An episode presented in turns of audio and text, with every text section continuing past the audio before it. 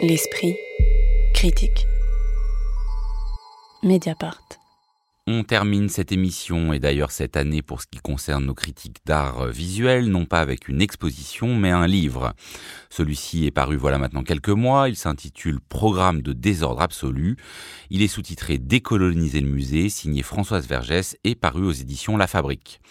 Le livre commence par donner l'enjeu d'un programme qui n'en est pas tout à fait un, au sens où l'autrice nous dit d'emblée qu'elle ne donnera pas le détail de ce programme, car il se donne avant tout dans l'action, les reculs et les avancées.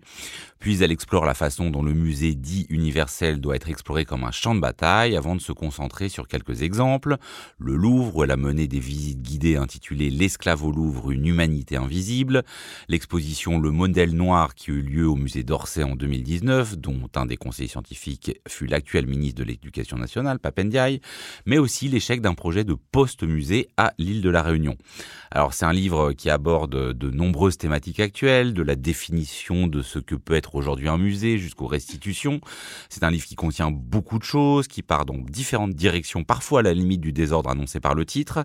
Qu'est-ce que vous en avez retiré de nouveau ou de d'inédit ou de particulier, Magali Le Sauvage? Bah, J'ai pas lu beaucoup de choses nouvelles. Après, je pense que c'est quand même un, assez bon résumé des enjeux actuels autour de, ces sujets de, de décoloniser le musée.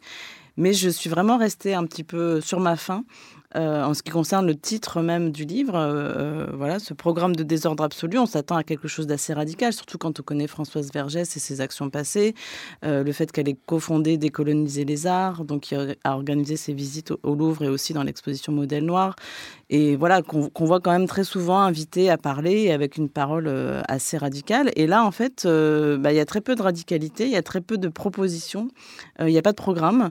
effectivement, il y a hum, je trouve ça assez décevant dans le sens où, en fait, euh, si vous voulez, que je pense que ce sont quand même des textes qui sont assez attendus par beaucoup de gens et que, en fait, euh, finalement, il n'y a pas grand-chose, il y a, grand-chose à en dire. Euh, après, j'ajouterais, bon, il y a aussi beaucoup de manque de nuances, d'imprécisions qui font qu'en fait, du coup, la, la, force de la charge, quand même perd beaucoup. voilà, il y, a, y, a des phrases comme les musées sont des dépôts de voleurs. Enfin, en fait, finalement, bon, tout ça, c'est quand même c'est quand même parfois euh, vraiment. Oui, c'est un peu euh, la truelle, quoi, on peut le dire. voilà, euh, un petit peu. Il y a des imprécisions sur les marbres Elgin du British Museum, par exemple, des choses qui sont en fait très, très mal expliquées. Enfin bon. Et donc, je trouve que ça, ça dessert la cause. Après, il y a quand même des choses intéressantes, mais dans l'ensemble, j'ai été assez déçue. Je trouve qu'il y a en effet rien de nouveau pour expliquer que voilà la, la, colonisation et enfin en fait continue de vivre de manière systémique. En fait, ça, on le sait depuis bah, depuis très longtemps. C'était déjà dit euh, d'une certaine manière par Fanon. Et d'ailleurs, c'est comme ça qu'elle euh, qu'elle commence son livre, en essayant de réactualiser une citation de Franz Fanon euh, à la lumière d'un monde globalisé et néolibéral. et en fait, bon, bah, elle enfonce des portes ouvertes pendant plus de 300 pages. Et c'est assez, assez dommage parce qu'en effet, c'est très imprécis. Et par moments, en fait, c'est tellement imprécis et tellement un enfonçage de portes ouvertes qu'on a l'impression que c'est un espèce de discours euh, militant ou en tout cas politique euh, de bas étage. Enfin, en fait, elle se décrédibilise et c'est c'est vraiment dommage. Par ailleurs, il y a tout un aspect du livre que moi j'ai trouvé un peu horripilant, c'est que elle est sans arrêt en train de mettre en valeur le fait que seules les petites actions euh, peuvent avoir une force justement qui euh, n'a pas cette force de racisme systémique, etc., parce que euh, elles sont en dehors de toute institution, etc. mais par ailleurs, en fait, elle les débine dans un second temps à la page suivante, quoi. Et elle est sans arrêt en train de parler de ses propres actions, en train de dire j'ai essayé de faire ci, j'ai essayé de faire ça, sans dévoiler tout, tout, tout, ce qu'elle dit. Par exemple, elle parle de son, de son projet de musée euh, à La Réunion. Et en fait, on sent que tout tourne à l'échec. Donc finalement, elle dit qu'il faut un programme de désordre absolu, qu'il faut décoloniser les musées, mais elle ne donne aucune solution, aucune piste, et euh, elle débine simplement. Et puis, il y a aussi quelque chose, c'est que son projet de musée à La Réunion, c'est très intéressant d'ailleurs d'en de, lire les détails. Moi, je ne connaissais pas, donc pour ça, c'est intéressant. Mais elle parle de trouver un équilibre entre visibilité et invisibilité en disant que notamment, il y a beaucoup de, il y a beaucoup de choses qui ont disparu, qu'il y a des cultures qui ne sont pas forcément matérielles et donc on n'a pas forcément des objets. Que voilà, l'Occident considère que le matériel est plus important que le non matériel et donc c'est pour ça qu'on estime que les musées, c'est plus important que la culture orale, par exemple, ou des choses comme ça. Mais en fait, ce qui est, ce qui est assez frappant, c'est que on a l'impression que ce, projet de musée à La Réunion, elle l'a inventé et que c'est elle qui a eu cette idée-là, mais en fait, ça existe depuis des décennies et ça s'appelle les écomusées, en fait. Ça s'appelle aux États-Unis, au Canada, en Amérique du Nord, les Community Museums, où en fait, ce sont des musées, par exemple, dans des quartiers, dans certaines régions plus reculées, mais ça peut être dans le quartier d'une ville. Par exemple, moi, j'ai visité l'éco-musée du Fiermont à Montréal récemment, où en fait, c'est un musée au plateau à Montréal, où en fait, qui raconte toute l'histoire de ce quartier depuis la fin du 19e siècle, avec les, vagues de migration successives. C'était un quartier très ouvrier, donc on vous raconte comment les gens vivaient, la pauvreté. Évidemment, il y a très très peu d'objets. Vous avez une paire de savates euh, vaguement et, c'est tout. Il y, a, des photos. Oui, ça c'est un point important de ne pas penser des, musées qui, enfin comme elle dit, post-musée, qui soient pas fondés sur les objets. Mais mais ça existe déjà en fait depuis euh, depuis un demi siècle. Enfin, je, je veux dire, c'est vraiment pas du tout nouveau en fait. Et c'est aussi, ce sont aussi des endroits communautaire, et ça c'est très important, où les gens viennent parler, non seulement ils viennent parler du passé, mais ils viennent aussi parler entre eux. Notamment en Amérique du Nord, ce sont aussi des lieux de soins, enfin de care, comme on dit là-bas, où euh, par exemple à, Montréal, par exemple, vous avez euh, euh, les enfants autistes qui sont dans un centre à côté, qui viennent pour, pour faire des œuvres aussi. Il y a des artistes amateurs du coin qui viennent vendre leurs œuvres, et on vient aussi parler, par exemple, de l'épidémie de sida qui a beaucoup touché ce quartier. Enfin, je veux dire, c'est un lieu de vie, un lieu vivant où on parle du passé, du présent, avec pas forcément des objets matériels. Il y en a quand même quelques-uns. Donc, enfin, tout ça pour dire que c'est pas du tout nouveau. Après, c'est pas forcément euh, orienté sur, euh, comme là, sur euh, une île qui a une histoire aussi très particulière. Mais je veux dire, ça existe, ça existe partout depuis déjà longtemps. Pour continuer, effectivement, la proposition du post-musée n'est pas très très limpide, on va dire, pour le moins dans, dans, dans ce livre. Néanmoins, il faut peut-être le restituer comme symptôme d'une remise en cause du musée qui a longtemps été quand même l'endroit sacralisé qu'on ne touchait pas. Or, on a vu, elle d'ailleurs, le livre démarre là-dessus avec les militants écologistes, les actions euh, dont on avait parlé dans cette émission en début d'année. Il y a eu le film là récemment sur les actions de Nan Goldin, de l'artiste Nan Goldin, contre la philanthropie des Saclers et les opioïdes qui ont, leur avaient permis leur fortune ensuite, euh, qu'ils avaient investi dans euh, les grands musées. Est-ce que le, livre est aussi le symptôme d'un moment où peut-être le, le musée, notamment le grand musée, et euh, remis en, question, alors qu'il avait longtemps été quand même une des institutions protégées, non, euh, Victoria? Bah totalement. Alors ça, pour le coup, je pense que c'est un point positif de, de cet ouvrage, c'est que elle montre en effet que euh, le musée ne doit plus être vu comme un endroit neutre en dehors des questions politiques et sociétales. Et d'ailleurs, en fait, elle dit que le musée a été décolonisé ou en tout cas a connu un désordre absolu à l'occasion de deux événements particuliers. selon elle, y a notamment deux moments où euh, le programme de désordre absolu et la décolonisation des musées s'est mis en marche. Euh, elle parle du moment où en fait euh, l'ARC, donc l'Alliance révolutionnaire caraïbe, en juin 83, a fait une action contre les musées des arts africains et océaniens, qui est aujourd'hui la, Porte Dorée. et à ce même endroit, où, à la, qui était devenu la Cité de l'immigration, en, en 2010, il y a eu un début d'occupation pendant quatre mois de milliers de travailleurs de l'Afrique subsaharienne, de la Chine, du Pakistan, qui étaient sans papier.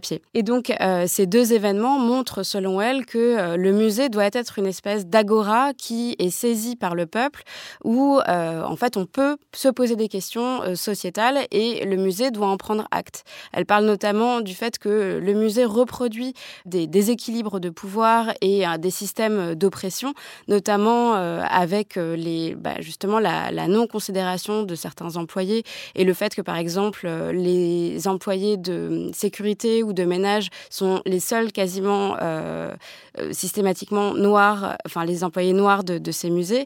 Donc oui, je trouve que cet ouvrage permet de montrer que le musée doit être remis en question et qu'il ne fait pas euh, exception en fait dans la remise totale en question de, ces questions décoloniales. Oui, c'est-à-dire que prendre, je pense, l'institution comme un tout en intégrant, y compris, bah voilà, qui fait le ménage dans les musées, ça peut être intéressant.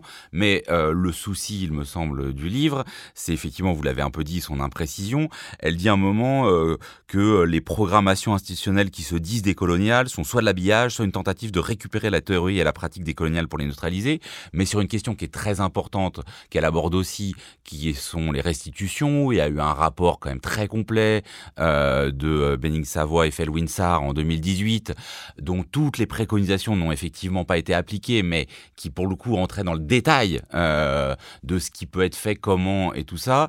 Voilà, on est là encore une fois, dans un jugement trop à la hache, non Pour déboucher sur quelque chose. En fait, elle donne pas de solution. C'est-à-dire qu'en fait, elle parle de son. Bon, il y a donc cette idée de post-musée, mais que faire des musées qui existent, en fait? C'est-à-dire, que faire des musées qui sont là avec, avec des objets? Et ça, en fait, elle n'en parle pas. Parce qu'en fait, moi, quand je lis comme sous-titre Décoloniser le musée, je pense aux musées existants et je me dis comment on fait pour les décoloniser, cela. Et ça, elle n'en parle pas. Elle, parle des restitutions, elle reconnaît quand même euh, l'intérêt du rapport Euh, voilà, de, certains écrits. Mais en fait, si vous voulez, elle n'explique pas. Euh, alors, elle dit oui, effectivement, il faut mieux traiter qu'il y ait une meilleure représentation des personnes racisées dans les musées. Mais voilà, ça s'arrête là et bon, euh, ça va pas beaucoup plus loin. Mais qu'est-ce qu'on fait des œuvres aussi? C'est-à-dire comment on organise les restitutions? C'est pas si simple de dire il faut restituer. Comment on les organise? Et est-ce qu'on est-ce qu'on commence aussi euh, à restituer à, des pays euh, qui, qui n'ont pas été des colonies? Enfin, je veux dire, c'est des questions qui sont quand même très très vastes et qu'elle n'aborde pas du tout en fait. En dehors de cette proposition de visite qu'elle a faite, mais qui encore une fois, c'était pas la première fois qu'on faisait des visites décoloniales dans le musée. On a l'impression que ce qu'elle a commencé au Louvre et, et, continue au musée d'Orsay avec le modèle noir, c'était la première à le faire. Mais par exemple, en Belgique, vous avez des visites touristiques. Alors, c'est plutôt décoloniser le tourisme, mais ça, ça va un peu ensemble. C'est-à-dire que L'idée, c'est de, de, visiter des villes et d'aller voir les monuments et de parler des monuments qui sont devant nos yeux, des sculptures notamment, et d'expliquer en fait pourquoi ces monuments sont là, grâce à quels donateurs ils ont été euh, bâtis, donc qui étaient dans anciens esclavagistes ou autres. Et en fait, ces, ces, visites décoloniales, ça existe depuis longtemps aussi. Ça existe avant Françoise Vergès. Et elle a, elle a un peu tendance quand même à se mettre beaucoup en avant. Euh, et, et, ce qui est dommage, c'est qu'en fait, elle, a, elle aborde pas euh, la question que personne n'arrive à résoudre aujourd'hui de comment décoloniser les musées aujourd'hui qui existent, les, musées, des grands musées universels, comme on dit, euh, enfin pseudo-universels, il n'y a pas de solution. Victoria, pour terminer. Mais par ailleurs, euh, je rebondis sur ce que tu dis. Elle parle notamment des sculptures qui sont devant euh, le Parlement, etc., qui en fait sont des figures euh, de personnes illustres de l'histoire française qui ont eu aussi un énorme impact dans l'esclavage ou la, colonisation, notamment Colbert. Et elle dit typiquement qu'une médiation n'est pas suffisante. Donc par exemple, les tours dont tu parles, mhm. je pense qu'en fait ça lui conviendrait même pas et c'est pas suffisant. Bien sûr. Et ce qui est assez intéressant, c'est que quand on lit en fait le précédent enfin un des précédents ouvrages euh, auxquels elle a participé, qui s'appelait Décolonisons les arts en 2018, euh, dans lequel elle a participé, ça se terminait sur six propositions concrètes où elle proposait justement bah, des, pistes pour décoloniser les arts. Euh, alors c'était plus la pratique artistique plus que les musées, mais il y avait quelque chose qui était, qui, enfin en tout cas, qui était on voyait plus vers où ça pouvait aller. Exactement, et il y avait quand même une idée que l'enseignement et la médiation pouvaient être les meilleurs alliés justement pour décoloniser tout ça. Or là, systématiquement, c'est débiné. Et ce qu'elle dit sur euh, le modèle noir, euh, c'est assez, euh, assez frappant. Elle dit que bah, c'est bien beau les expositions, c'est bien beau de citer les noms des, esclaves ou en tout cas des modèles qui, ont, qui sont représentés sur les toiles. Mais en fait, ça suffit pas et ça ne fera pas renverser le, système, le, système colonial qui continue de perdurer. Bon bah oui, mais après ça, ce qui n'est pas forcément faux. Ce qui n'est pas forcément faux, mais en fait, on en fait quoi après? Il faut peut-être que ça commence quelque part. Et alors, soit que ça commence par en fait une politique générale, soit ça commence par les musées. Et en fait, ça doit rentrer, enfin, ça doit commencer par quelque part et par les expositions notamment. Programme de désordre absolu, décoloniser le musée, c'est un ouvrage signé Françoise Vergès, paru aux éditions La Fabrique. Merci beaucoup à toutes les deux. On se retrouve la semaine prochaine pour une émission consacrée au cinéma.